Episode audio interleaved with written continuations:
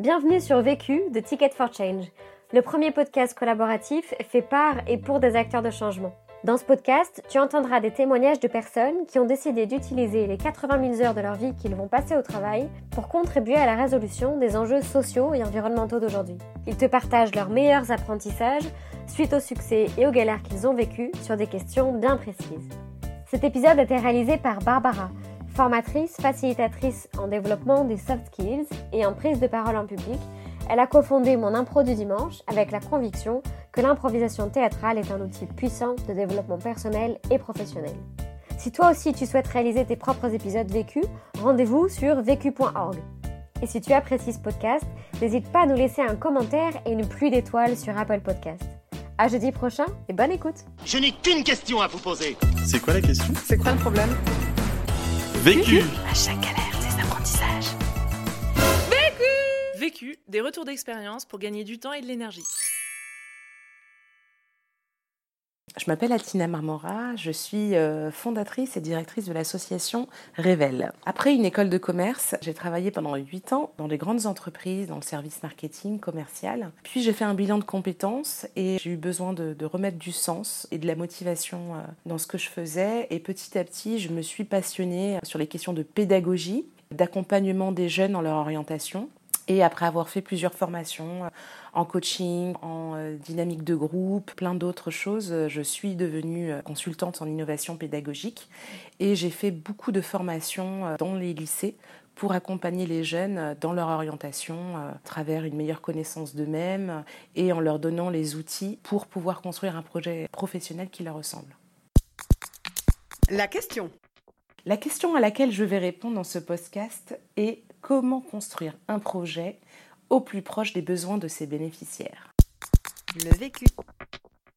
Quand j'étais formatrice et que j'intervenais en classe, euh, je posais souvent euh, la question aux jeunes filles quel métier vous voulez faire plus tard? Et euh, j'avais systématiquement le droit au top 3 des métiers c'était secrétaire, assistante de direction et puéricultrice. Et ça m'a vraiment questionné, j'essaie de comprendre d'où ces métiers sortaient. Et questionnant à la fois les jeunes filles, les professeurs, les associations de quartier, bah, je me suis rendu compte que les jeunes filles faisaient un choix de métier qui était tout simplement présent dans leur environnement social et familial. Et je me suis également rendu compte qu'il n'y avait pas de programme pédagogique qui prenait en compte la question du genre dans l'accompagnement au projet professionnel des filles et qu'il y avait des problématiques telles que la confiance en soi, l'estime de soi, euh, qui n'étaient pas traitées. On ne savait pas comment euh, forcément ouvrir le champ des possibles euh, auprès de ces jeunes filles. Euh, et c'est là que je me suis dit qu'il y avait peut-être quelque chose à faire euh, sur cette thématique, qu'il fallait créer euh, un programme pédagogique spécifique pour ces jeunes filles. Et du coup, j'ai créé Révèle, qui est une association qui justement va travailler essentiellement sur trois objectifs auprès de ces jeunes filles. La confiance en soi, l'ouverture des champs des possibles en matière d'orientation professionnelle et la capacité à agir et à se mettre au service de son projet, donc à être dans l'action. Pour faire ça, on propose des programmes d'accompagnement aux jeunes filles dans lesquels elles vont apprendre à se découvrir, à se connaître, parce que pour être dans l'action, il faut d'abord savoir qui on est, il faut donner du sens, en fait, trouver une motivation à, son projet. Donc on les accompagne à, connaître leurs valeurs, à connaître qui elles sont vraiment, ce qui est important, leur motivation. On va également euh, leur faire rencontrer des femmes au parcours pluriel, des rôles modèles euh, qui vont le, leur permettre justement d'ouvrir le champ des possibles, de s'identifier et de se dire bah, si elle a la réussi, c'est aussi possible pour moi. Elles vont également acquérir une méthode en fait pour construire un projet professionnel, découvrir le monde de l'entreprise, je dirais même le monde professionnel en général, comprendre les codes et les savoir-être et elles vont euh, bénéficier d'un accompagnement de 9 mois pour continuer justement à, travailler la confiance, euh, cette ouverture des champs des possibles, à lever les freins qu'elles vont rencontrer sur leur route et elles vont faire partie d'un réseau, d'un réseau, le réseau Révèle qui sera là pour euh, les, accompagner à grandir tout en favorisant leur autonomie et leur pouvoir d'agir, qui est un, un, terme central chez Révèle. Premier apprentissage. Mon premier apprentissage, c'est de définir le besoin et de bien comprendre son public, ses bénéficiaires. Quand j'étais formatrice, ce que j'observais dans les classes, c'est que les jeunes filles prenaient beaucoup moins la parole que les garçons, qu'elles avaient tendance à avoir des postures soit complètement fermées, euh, soit à, à, à prendre la parole à tout va, à se faire remarquer Et euh, en, échangeant avec elles, je me suis aussi rendu compte qu'elles ne trouvaient pas d'espace dans lequel elles pouvaient euh, exprimer leurs peurs, leurs doutes, enfin des espaces de confiance où elles se sentent euh, incluses.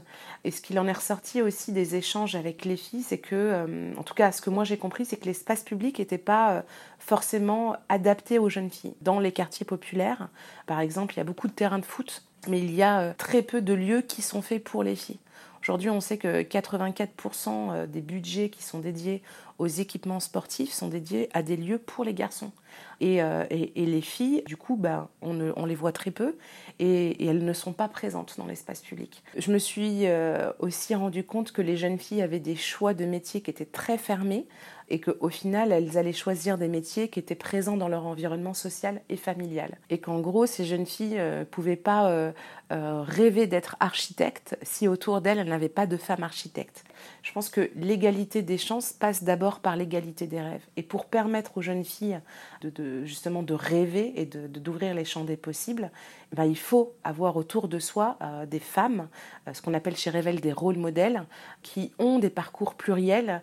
Donc avoir des femmes qui sont aussi bien des architectes, euh, aussi bien des militantes associatives, des femmes dirigeantes d'entreprise, des femmes entrepreneurs, pour justement avoir accès à ces possibles et se dire que c'est aussi accessible euh, pour elles. Les jeunes filles, euh, euh, je, les ai énormément questionnées. j'ai identifié une dizaine de jeunes filles à qui j'ai posé des questions pour comprendre euh, les difficultés qu'elles pouvaient rencontrer. Ce que j'ai touché du doigt, c'était de voir que ces jeunes filles avaient besoin qu'on les regarde autrement aussi. C'est-à-dire qu'elles avaient besoin de sentir dans le regard d'autres personnes qu'elles avaient de la valeur, euh, qu'elles avaient leur place dans cette société, euh, qu'on comptait sur elles, qu'elles avaient du potentiel. Et le fait d'avoir des regards positifs sur vous, des personnes qui, qui vous mettent au centre de leur intérêt, ben ça, ça peut, ça, ça, justement, ça favorise la confiance et ça peut changer la façon dont ces jeunes filles se perçoivent et la façon dont ces jeunes filles peuvent percevoir la société. Donc au, au final, c'est, c'est, enfin, c'est pas grand-chose, c'est, c'est juste un regard à un moment, mais qui, qui change tout. J'ai également questionné les professeurs qui sont au, quotidien en contact avec ces jeunes filles sur ce que eux percevaient, sur les besoins qu'ils pouvaient identifier chez les filles.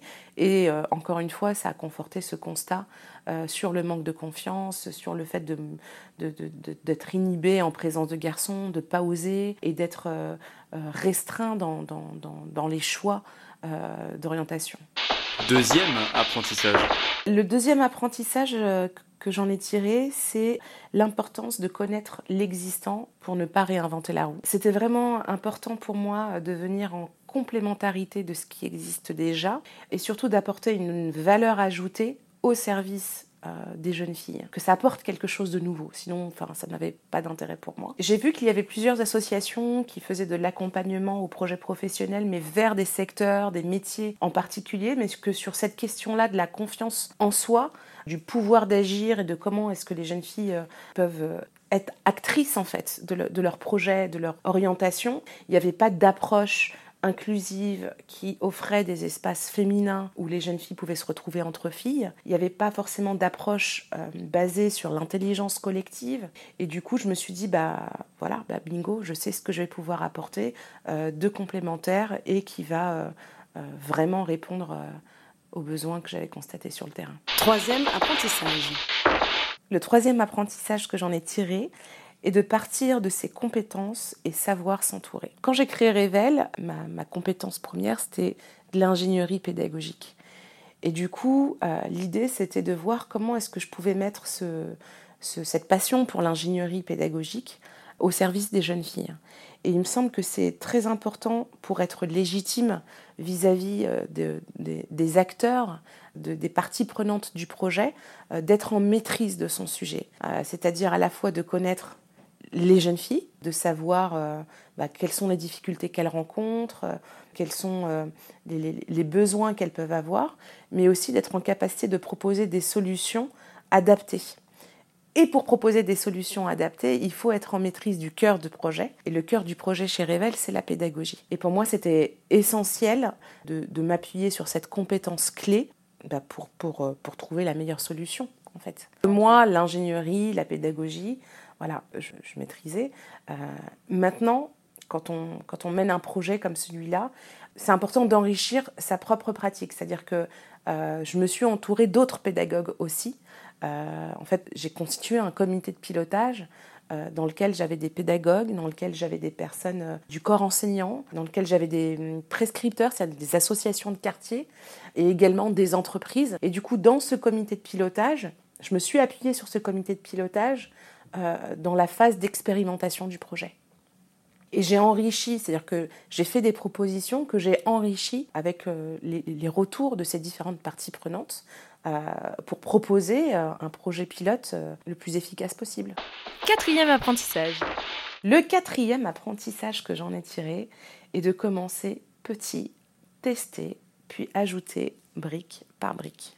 C'est comme ça que j'ai fait avec Revel, c'est-à-dire qu'avant même de créer l'association, je me suis dit, je vais d'abord tester mon idée. Je voulais juste voir si ce que je ressentais, si les besoins que j'avais identifiés et la manière dont je souhaitais apporter la réponse convenaient en fait aux jeunes filles. Et, donc j'ai fait tout petit, c'est-à-dire qu'il y avait ce fameux comité de pilotage euh, qui m'a aidé à identifier euh, deux associations de quartier. Donc je suis partie voir deux associations, euh, une dans le 92, une dans le 93, Ziva et l'association idée. Et euh, je suis partie euh, demander à, mon entourage s'ils connaissaient euh, aussi des jeunes filles qui pouvaient envoyer, des jeunes filles qui avaient 16-17 ans. Donc les associations en, question m'en ont envoyé, mes copines m'ont envoyé des cousines. Et pareil, pour les rôles modèles, bah, je suis partie piocher dans, dans mon comité de pilotage et dans les copines que j'avais qui, faisaient des, des, métiers différents. Donc vraiment tout petit. Au départ, le parcours Révèle, le programme Révèle, c'était juste deux jours. Euh, j'ai expérimenté deux jours. Il faut savoir qu'aujourd'hui, c'est un programme de neuf mois avec cinq jours, euh, un parcours d'entrée de cinq jours, des coachings collectifs et individuels, mais ça, c'est aujourd'hui. Et quand j'ai commencé, c'était uniquement deux jours. Et, en fait, petit à petit, donc déjà, cette première expérimentation m'a permis de me rendre compte que oui, il y avait un vrai besoin et que ce que j'apportais, euh, les parties pris pédagogiques que j'avais avec les rôles modèles, euh, le fait de travailler euh, sur la dynamique de groupe, le fait d'être dans une posture d'égal à égal avec les jeunes filles, enfin voilà, tout, tous ces ingrédients pédagogiques fonctionnaient. Je parle toujours de ces deux exemples qui ont fait que j'ai créé l'association. Euh, ces deux jeunes filles qui ont marqué en fait, qui ont fait une différence, c'est-à-dire qu'il y a eu un avant, un après. Donc cette jeune fille qui me dit, ben voilà, euh, Yasmina de la Courneuve, elle avait 16 ans à l'époque, elle nous regarde donc en cercle de clôture et elle nous dit, ben voilà, moi mon père est au chômage, mon frère est au chômage, et dans ma tête, avant ce parcours, ce qui m'attendait, c'était le chômage. Et je me rends compte que si j'ai envie d'y arriver, je peux y arriver, et que c'est moi qui dois être actrice en fait de, mes choix, qu'il n'y a pas de déterminisme en gros. Et je me suis dit, ok, d'accord, juste en deux jours, cette jeune fille a changé son regard, le regard qu'elle pouvait porter sur elle, et euh, a changé le regard qu'elle portait sur l'avenir. Ça, ça a été un premier, je dirais, euh, euh, choc à la fois émotionnel et voilà, il s'est passé plein de choses à ce moment-là. Et une deuxième jeune fille qui nous dit qui nous regarde, donc l'équipe avec les rôles modèles, euh, et qui nous dit euh, Mais pourquoi vous vous intéressez à nous? Et là, ça a été, je dirais, la phrase de trop, euh, la cerise sur le gâteau, la goutte d'eau qui a fait déborder le vase, je sais pas. Mais je me suis dit Comment est-ce qu'à 16 ans, on peut, on peut dire ça, en fait? Qu'est-ce que ça veut dire sur ce... Qu'est-ce que ça veut dire ça parle en fait de cette jeune fille, du regard qu'elle porte sur elle et, de la place qu'elle ne se donne pas, qu'elle veut pas prendre. Et là, je me suis dit, mais il n'y a pas moyen en fait, il faut qu'on continue. Et, euh, et cette première expérimentation a été, euh, voilà, a acté euh, le fait que c'était nécessaire de faire ce que je faisais et que la façon, la réponse que j'apportais créait des changements et que ça marchait. Ça, c'était le premier. Et ensuite, le parcours est passé de deux à trois jours parce que je me suis rendu compte que c'était important de rajouter la brique entreprise, c'est-à-dire la découverte du monde du travail. Et donc j'ai rajouté la journée Révèle-moi l'entreprise à ce parcours d'entrée. Ensuite, je me suis dit que c'était bien que les jeunes filles puissent aussi être accompagnées à l'exercice du pitch et qu'elles puissent mettre en mots leur projet.